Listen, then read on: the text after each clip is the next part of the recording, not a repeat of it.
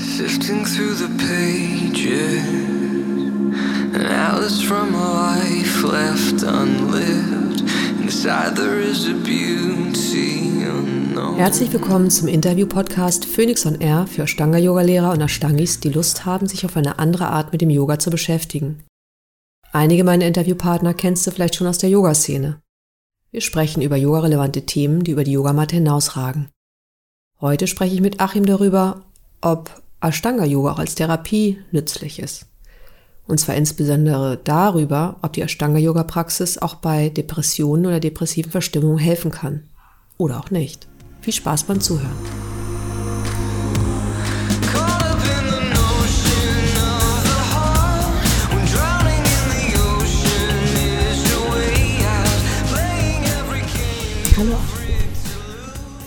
Schön, dass du dir heute Zeit genommen hast, mit mir zu sprechen über das Thema Ashtanga Yoga als mögliche Therapieform.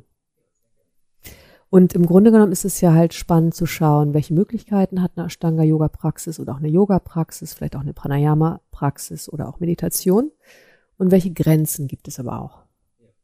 Und vielleicht wäre das deshalb spannend für die Zuhörer zu wissen, warum du eigentlich angefangen hast mit Ashtanga Yoga und wie das für dich war, gerade vielleicht im ersten Jahr. Ja, also ich habe angefangen, oh, ich glaube, das ist mittlerweile 14, 15 Jahre her, das weiß ich noch, das habe ich auch bei dir angefangen. Das war in Harburg im Elixir im Fitnessstudio und ich war pumpen, ich fand es super, super langweilig. Und ich habe es nur gemacht, weil ich gerne sportlich aktiv bin. Ich habe mal als Jugendlicher ähm, Kampfsport gemacht auf Leistungsebene, habe das dann aber auch abgebrochen irgendwann. Ähm, genau. Und was mich so an dem Ash an der Ashtanga Yoga Praxis ge gecatcht hat, war so dieser dieser Uplift danach. So dieses komplette Gefühl, mich zu spüren, bei mir zu sein und so so ein Energieschub, so fast so wie ein High, aber so im positiven Sinn, so nach dem Motto Chaka jetzt ähm, jetzt bin ich im Flow, jetzt kann das Leben losgehen so. Und ja, ich glaube, deswegen liebe ich diese Praxis auch so. Okay. Und hat sich das immer weiter so fortgeführt oder ist es mehr geworden oder weniger? Oder hattest du manchmal das Gefühl, oh Gott, jetzt übe ich und ich habe dieses gute Fü- Gefühl gar nicht bekommen? Ja, also, also die Praxis hat sich dann immer mehr intensiviert. Und seit 2015 ist es auch ein sehr großer Bestandteil meines Lebens. Ähm, manchmal vielleicht auch ein bisschen äh, zu dogmatisch, ein bisschen ähm, Yoga first, alles andere second. Und also es hat die, also das Gefühl oder die Praxis hat immer dann seine Grenzen, wenn es, ähm, wenn ich merke, es wird so durch Zwang und ich muss das jetzt machen. Ich muss das jetzt machen, weil sonst geht's mir nicht gut. So, so irgendwann war das so Ding. Wir haben ja heute das Thema Yoga und Therapie, also also ich habe halt, äh, ich leite seitdem ich elf bin, habe ich mein, hatte ich, also mit elf Jahren hatte ich die erste Depression. Genau, mit 17, 18 hatte ich das volle Brett, ich eine Psychiatrie für sechs Wochen, musste ganz lange ähm, Citralin nehmen, das ist ein Antidepressiva, habe verschiedene Therapien hinter mir. Und ich habe einfach ein Thema mit Depressionen. Also es, ähm, sobald ähm, viel Druck kommt, viel Stress, ähm, insbesondere so, so, so eine Erwartungshaltung von außen, kann ich ganz schlecht mit umgehen. Und dann kommt dieses Thema hoch. Genau. Und, und die Ashtanga-Praxis und auch die Pranayama-Praxis, die hilft mir, bei mir zu sein und mich zu spüren. Und es ist immer so wie so ein Reset-Knopf. Oder so war es jahrelang. Und seit einem Jahr ist es halt einfach nicht mehr so. Das merke ich auch ganz stark. Und ja, und seit einem halben, dreiviertel Jahr bin ich halt wieder voll in der Depression drin. Ähm, nehme auch wieder Medikamente. Und das fiel mir richtig, richtig, richtig, richtig schwer, mir das einzugestehen. Ey, scheiße, ich muss jetzt wieder Antidepressiva nehmen. Dabei mache ich doch hier, keine Ahnung, so in meinem Kopf die allerkrasseste Yoga-Praxis. Mach Pranayama jeden Tag eine Stunde, mach zwei, bin zwei Stunden auf Ashtanga. Matte, ähm, wie kann das angehen? dass ich jetzt wieder eine schwere oder eine mittel, eine, ja, eine mittlere Depression habe. So. Ist es denn so wie eine Enttäuschung auch gewesen der Praxis gegenüber oder? Nee, ist eher so. Mh, es fiel mir schwer, mir das selber einzugestehen, weil ich es als Schwäche sehe. So. Und es war so ein Punkt, wo ich gemerkt habe, okay, ist einfach ein Teil von mir. Man muss einfach akzeptieren, dass das jetzt da ist. Und auch zu realisieren, dass äh, die Yoga-Praxis auch ihre Grenzen hat. Also irgendwann war dann der Punkt, es war letztes Jahr im November, wo ich gemerkt habe, dass ähm, das Üben, also gerade dieses tägliche Üben, einfach ganz viel Druck bei mir erzeugt hat. Und, und ich habe halt versucht, alles mögliche, was Druck erzeugt, wegzulassen. Und dann zu realisieren, ach krass, das, also mein Standbein zu Hause, also diese Yoga-Praxis, die ist gerade eher kontraproduktiv. Genau.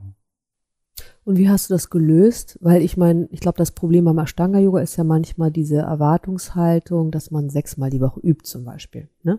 Das ist ja ein Phänomen und das ist auch meine Erfahrung als Lehrerin, dass die Leute immer sagen, ja, ich muss ja jeden Tag üben, wo ich denke, du musst schon mal gar nichts. Ne? Genau. Und dann ist es natürlich auch zum Teil, ähm, viele Leute wollen das aber dann nicht hören, sie wollen trotzdem müssen. Und das verstehe ich dann manchmal nicht. Ähm, ja, ich glaube, da bin ich ein Kandidat für.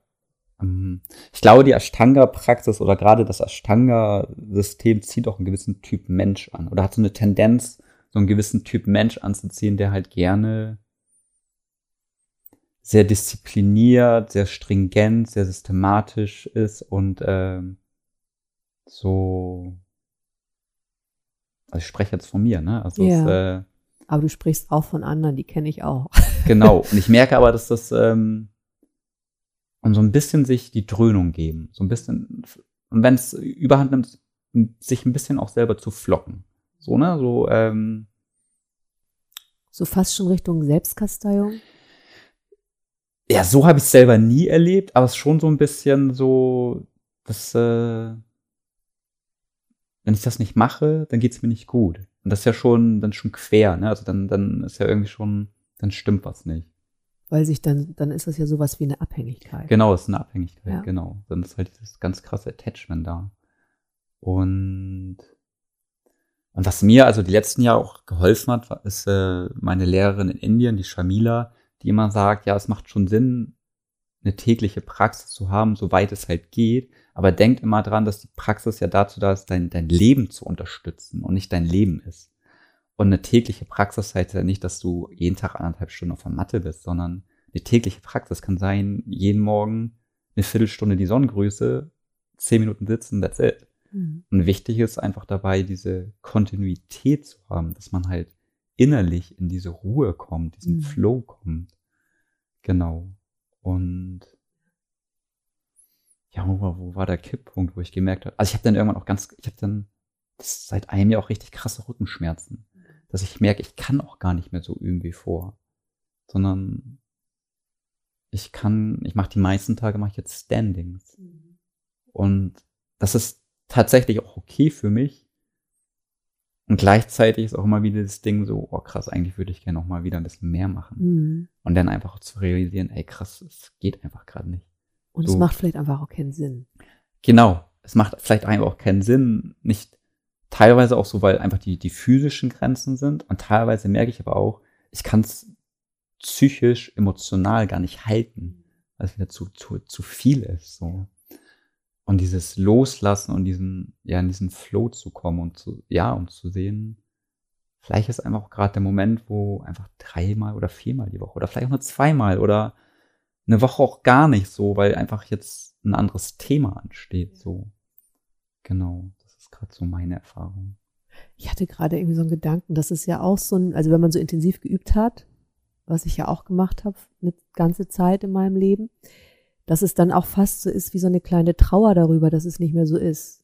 Weil dieses High-Gefühl, was du vorhin auch beschrieben hast, das entsteht halt dann nicht unbedingt, wenn man sowas wie 40 Minuten übt, so wie ich jetzt seit, keine Ahnung, zwei Jahren, 40 Minuten am Tag, aber, oder fünfmal die Woche. Ich merke halt auch, dass ich das brauche, so um meinen Tag zu starten und das gibt mir halt erstmal so eine Struktur und dann weiß ich wieder, okay, da stehe ich heute mit der Befindlichkeit und der Energie und genau, und trotzdem gibt's halt nicht mehr diesen Kick, diesen, ja, dieses kleine High, ne, das, das fällt dann halt weg und da, und da habe ich nochmal gerade gedacht, das ist tatsächlich wie so ein kleiner Verlust. So, das ist, glaube ich, das, was ich am meisten daran vermisse, an dem nicht mehr so intensiven Üben. Und auf der anderen Seite kann ich auch nur so aus eigener Erfahrung sagen, dass rein körperlich sich diese 40 Minuten total gut anfühlen. Und ich dann keine Schmerzen habe, die dann manchmal entstehen, wenn ich halt auch so einen innerlichen Druck habe. Das ist ja nicht nur durch die Praxis, ne, der Praxis geschuldet, sondern ja auch manchmal dadurch, dass ich mit so viel Druck übe, finde ich. Ja, kenne ich. Ja. Der innere Druck, ja. Ähm, ja, also das ist dann ja bei nicht so da. Aber das ist okay gerade so. Es ist eher so dieses Stabilisieren und ähm, und ich mag mich einfach auch super gerne bewegen. Das ist ähm, genau. Und ja, und es äh, ist auch schwer, an, das ein bisschen anzunehmen. Zu sehen, okay, ist einfach anders. Genau. Und kippt es dann so, dass du merkst, auch das kannst du wertschätzen? Äh, also ich, ich, also was ich total wertschätzen kann, ist gerade ins Yoga-Studio zu gehen und nicht zu Hause zu üben, weil mir das äh, unheimlich viel gibt. So in, in der Gruppe zu üben und die Ener- Energie zu spüren oder den Raum zu spüren. Ähm, das gerade in meiner Situation gibt mir das unheimlich viel Halt. Und es äh, hilft mir, mein, meinen Tag zu strukturieren, genau. Und halt, äh, und ich mag, also ich mag gerne früh ausstehen, aber ich merke gerade, wenn ich zu Hause bin und halt nicht ins, in die Schala fahre, dann fällt es mir unheimlich schwer, früh aufzustehen. Genau. Und ja, ich kann das wertschätzen, definitiv. Und gleichzeitig wünsche ich mir natürlich auch, dass, ähm, dass es so vielleicht so ein Mittelmaß entsteht, so, ne? dass ich dann wieder auch mehr üben kann oder schmerzfrei üben kann und eine andere Beziehung dazu bekommen, dass es auch mal okay ist, ähm, oder dass das grundsätzlich okay ist, auch nicht zu üben. So, warum mache ich das? Also mache ich, also ist das, äh, ist das ein Coping-Mechanismus? Also ja, ähm, Yoga und Therapie heute, ist das meine Ersatztherapie? Und ich muss das machen, weil sonst geht's mir nicht gut? Oder ist das, ähm, ist das ein- etwas, was das mich trägt und weiterbringt? Aber das Ziel ist es, also das, Gro also das ganze Große ist halt, ähm, es soll mein Leben unterstützen und nicht mein Leben sein. So. Und das, das verändert sich gerade bei mir. Und ja. Und da sehe ich dann auch ganz klar die Grenzen dann. Also ist halt keine, ist kein Ersatz, Ja. kein vollständiger Ersatz. Genau. Ich hatte auch jetzt gerade noch mal wieder einen anderen Gedanken, weil ich dann auch noch mal an die Erfahrung, die du ja auch gemacht hast, viele Jahre, ähm, wenn man sich viel dann auch im Ausland aufhält, wo man dann nur hinfährt, um Ashtanga Yoga zu machen oder Pranayama, dann ist es halt sowas wie über Monate das Ding, ne? Richtig. Dann ist das so der Hauptfokus im Leben und alles andere passiert so nebenbei. Genau. Ja, und das ist, glaube ich, auch äh, eine schöne Sache, aber die Gefahr, die es birgt, ist ja tatsächlich, dass ich das, ähm, ja, dass ich dann so eine Praxis zu meinem Leben mache und alles, was drumherum passiert, eigentlich vergesse oder ignoriere oder wegmache damit.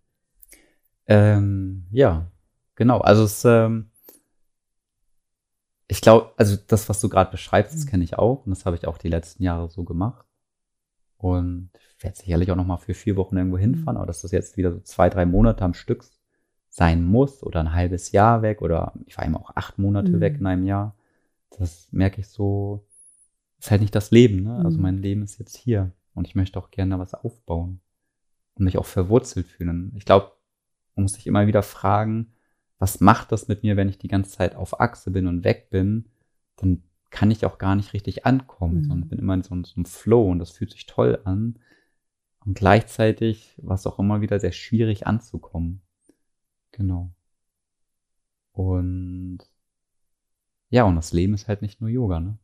Also, das, ähm, das sieht man auch dann, wenn man, oder als ich weg gewesen bin, so, das waren super interessante Menschen, die man trifft.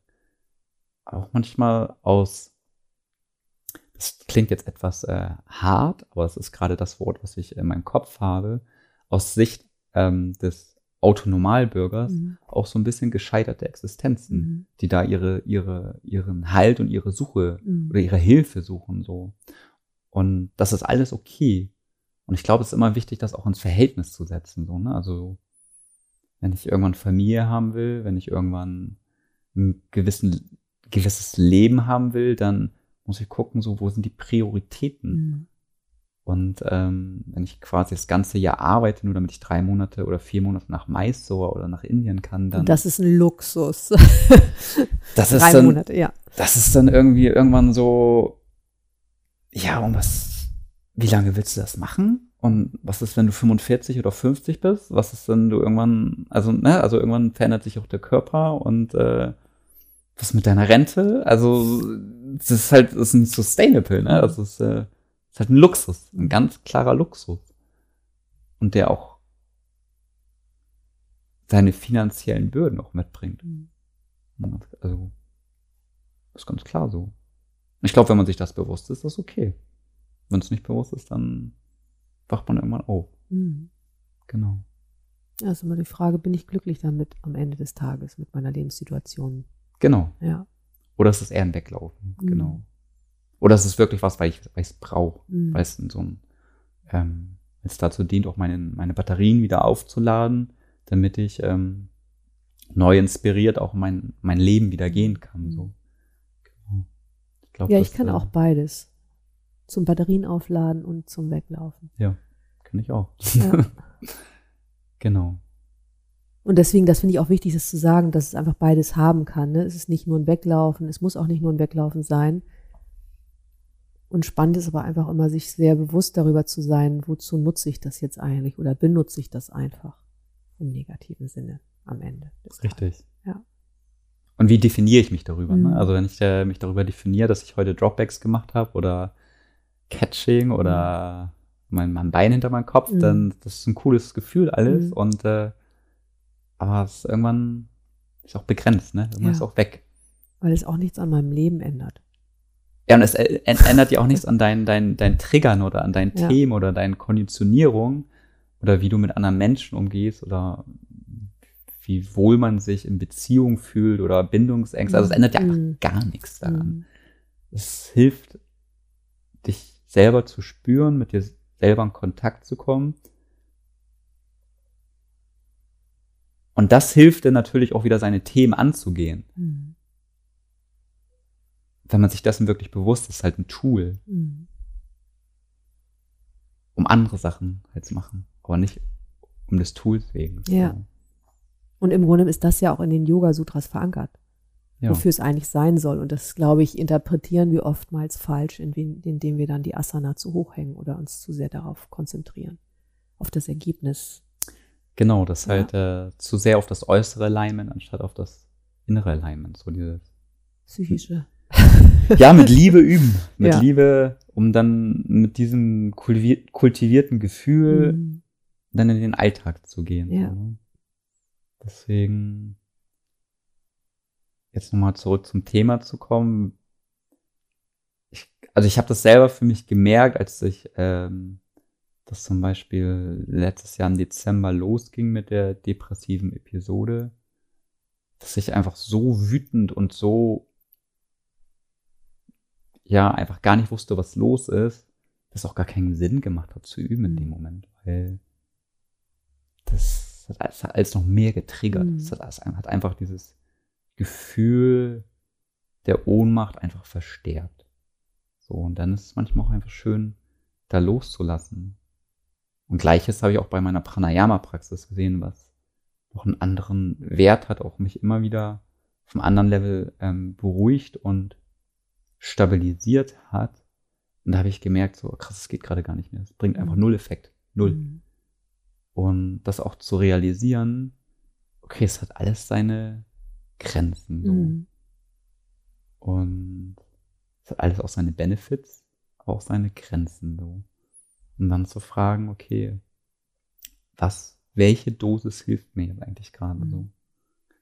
Genau. Und vielleicht auch, wenn das nicht, äh, nicht mehr hilft oder man das Gefühl hat, es wird irgendwie noch oder es verschlimmert die Situation, dass man dann einfach auch schaut, okay, was brauche ich denn jetzt alternativ dazu? genau. Und manchmal sind das Medikamente dann. Also Ja. ist bei mir jetzt so ja, der Fall. genau. Es könnten Medikamente sein und es könnte eine Therapie sein oder genau, was auch immer. Therapie oder Und ich glaube, das ist dafür auch offen zu sein und das auch nicht als Scheitern zu erleben, sondern als, ja, Status quo. als Status quo, genau. Und ja, ich glaube, das ist wichtig, sich das einzugestehen, ja.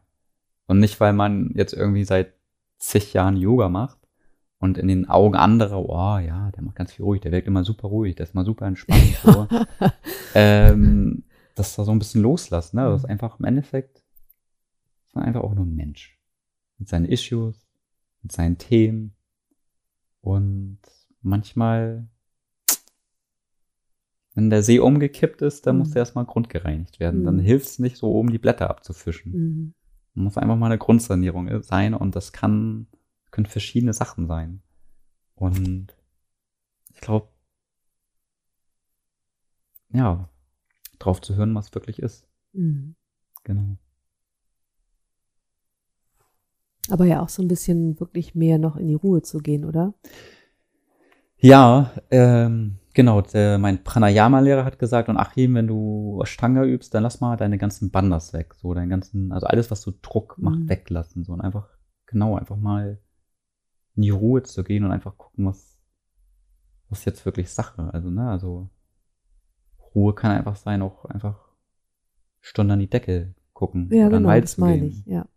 Und damit der ganz, also ich merke richtig, dass dann immer so ein Druck im Brustraum entsteht und den kriegt er nicht mehr weg. Und dann wird das immer schlimmer und irgendwann merke ich so, dass die kleinsten äußeren Reize einfach äh, mich zum Explodieren bringen. Mhm. Und ich dann auch gar nicht mehr weiß, was Sache ist. So, ne? Und das ist natürlich dann auch für mich und für meine Mitmenschen auch super anstrengend. Also es ist äh, ja bisschen ungünstig, ne? Ja, ist ungünstig. Und das ist, das Problem ist ja auch oft, dass es schwierig ist zu verstehen von außen, was in jemand anders innerlich passiert. Genau. Ne? Also, wenn ich so, sowas nicht kenne, wie so einen innerlichen Druck, dann denke ich ja höchstens, der andere tickt ja mal wieder nicht ganz sauber oder Ja. ist dem jetzt schon wieder über die Leber gelaufen, ne? Zum Beispiel, ja. So, und dass es eigentlich so ein ganz so ein innerer Prozess ist, den, äh, wo am Ende ja keiner wirklich was für kann, aber äh, wo, wo alle anderen das eigentlich leider dann doch schlimmer machen können. es ist am besten, man geht halt ein bisschen aus dem Kontakt in so einer Situation, finde ich. Ähm, ja. Also mir hilft das zum Beispiel am besten dann einfach, ähm, keine Ahnung, wenn manchmal bricht das dann auch so raus, muss ich einfach anfangen Mhm. zu weinen, dann Mhm. die andere Person einfach nur da ist und einfach gar nichts sagt. Ja. Oder einfach nur kurz die Schulter berührt oder Mhm. einfach keine Ratschläge, bloß keine Ratschläge. Es Mhm. macht alles, baut nur Druck auf. Einfach da sein. Einfach den Raum halten, wenn es geht. Und wenn es nicht geht, ist auch okay. Dann, dann einfach rausgehen. Aber so. Aber nicht wegdrücken, nicht Mhm. wegmachen. So, das ist eigentlich das Allerschlimmste. Ja. Das potenziert sich dann noch mehr. genau. Ja. Ja, spannend. Ja. Aber ich finde, es sollte jetzt kein Grund sein, dass alle aufhören mit der Stanga-Yoga Nee, oder also Pranayama. Auch Das bringt ja jetzt doch nichts, könnten viele denken. Und ich glaube, da, darum geht's ja gar nicht. Ne? Also uns geht's ja primär darum zu schauen, dass wenn ich wirklich was hab, dass ich einfach das nicht ähm, versuche, mit so einer Praxis wegzumachen oder auch vielleicht gar nicht so eine Erwartungshaltung aufzubauen, dass das alle Probleme löst, die ich so mitbringe. Genau. Das ist, glaube ich, ja. Ich glaube, das ist äh, auch so ein bisschen so, also es, also es, auch das Image, wie Yoga gerade auf Social Media auch verkauft wird. Du machst Yoga und alle deine Probleme sind weg. Du Mhm. bist ein super glücklicher Mensch. Siehst gut aus. Genau, das, genau das wollte ich gerade sagen. Du siehst gut aus, hast eine tolle Figur, eine unheimlich coole Ausstrahlung. Ja. Alle denken so, boah, geil, ey. Die Person möchte ich jetzt unbedingt heiraten. Genau. Und, äh, und das möchte ich auch haben. So. Mhm. Das lässt sich natürlich super gut verkaufen. Und vieles ist ja auch wahr dran. Aber nur weil man Yoga macht oder eine Asana oder eine Pranayama-Praxis heißt, heißt ja nicht, dass man sich mit seinen, mit wirklich mit seinen Schattenseiten beschäftigt. kann man alles ignorieren. Mhm. Dann hat man dieses Körperfeeling, dieses High die ganze Zeit. Aber eigentlich äh, triggern dich genau alle Sachen genauso wie vor und kannst vielleicht ein bisschen besser mit umgehen, Mhm. Weil du immer was hast, was zu deine Batterie noch so ein bisschen auflädt. Aber es, wie gesagt, ne, also es ist dann immer, eigentlich catchst du nur, fischst du nur oben ab, aber du musst Mhm. ja den, den Boden reinigen, Mhm. so.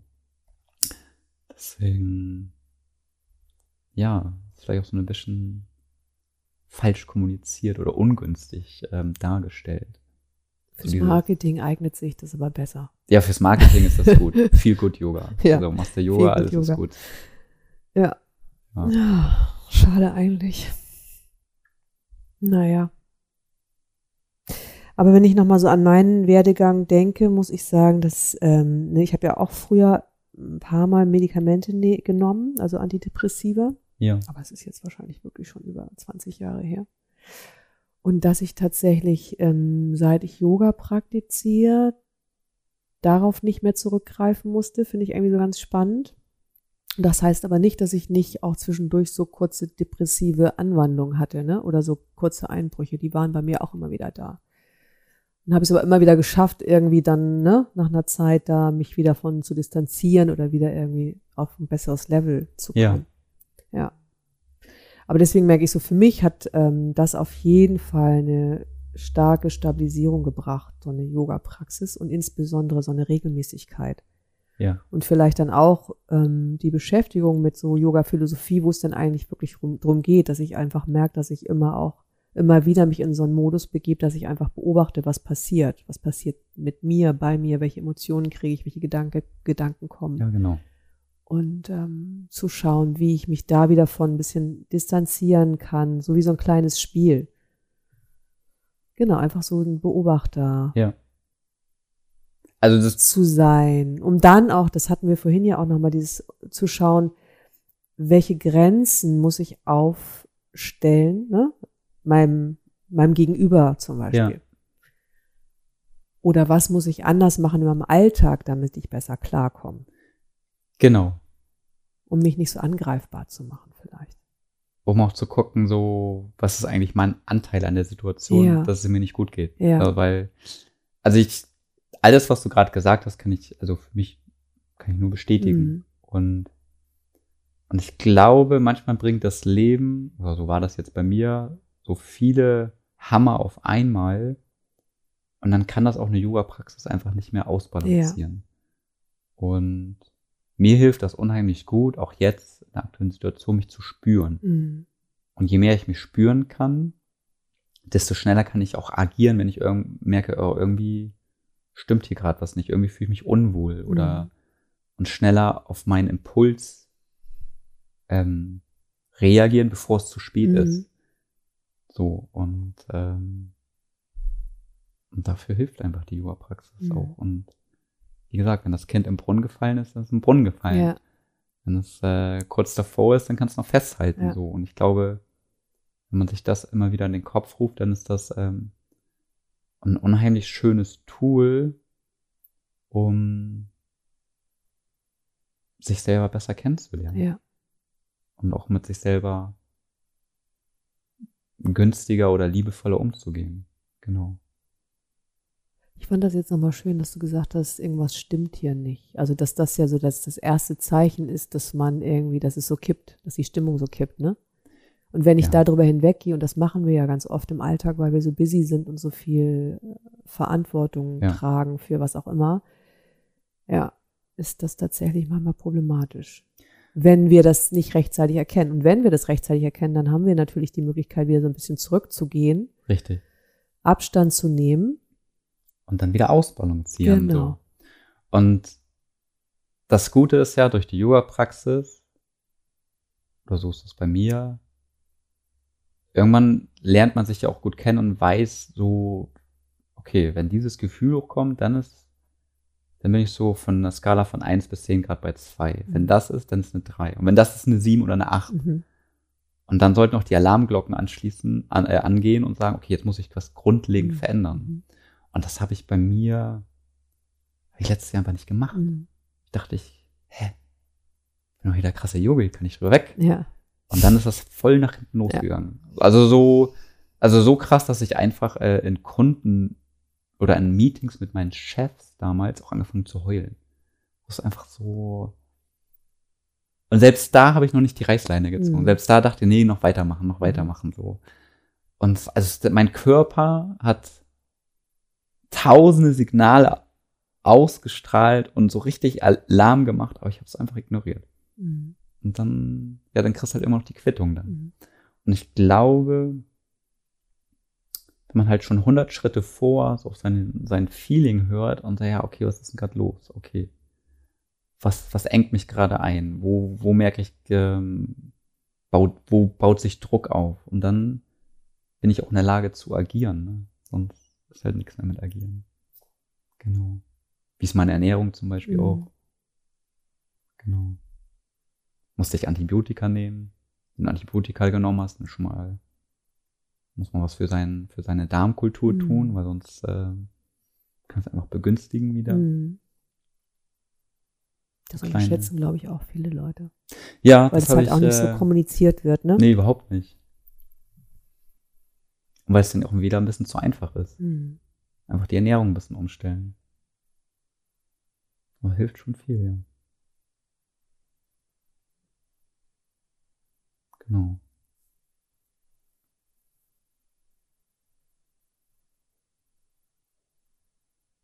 Und ich glaube, was total wichtig ist, sich immer wieder bewusst machen, warum übe ich hier. Dass das nicht so dieses, dass das nicht dogmatisiert ist, dass das nicht, ähm,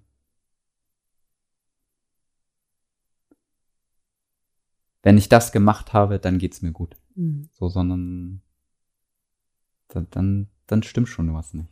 Irgendwann wird das umkippen. Mhm. Irgendwann kommt das zurück und dann kriegt man die Quittung. Das ist zumindest meine Erfahrung. Ja. Und das könnte übrigens ja auch passieren, wenn du Marathonläufer bist oder Klar, Kampfkünstler oder Crossfit, Crossfit. alles. Also, Alles, ne? Und das finde ich halt auch nochmal wichtig, weil ähm, Yoga ja oft einfach so idealisiert wird. Richtig, ist ein Tool. Ne? Ja. Aber es ist kein perfektes Tool. Ne? Genau, Also es so- ist kein perfektes Tool und das ist es genauso wenig perfekt wie die anderen Möglichkeiten, sich körperlich, körperlich zu betätigen, die ja auch sich positiv auf dein emotionales Richtig. Empfinden auswirken in der Regel. Ja. Ja. Das stimmt. Ja. Schön. Ja, Ich glaube, damit können viele schon ein bisschen was anfangen. ja, das wäre schön. das ist gut. genau. Ja, vielen Dank für deine Zeit, die du dir genommen hast, Achim. Gerne, Imke. Und dann wünsche ich dir noch einen ganz schönen Tag. Danke, wünsche ich dir auch. Das war eine Folge aus dem neuen Podcast-Format Phoenix on Air von und mit Inke Schenner. Wenn dir die Folge gefallen hat, freue ich mich über eine Bewertung. Und wenn du Lust hast, auch die nächsten Folgen zu hören, kannst du den Podcast auch gerne abonnieren. Vielen Dank fürs Zuhören.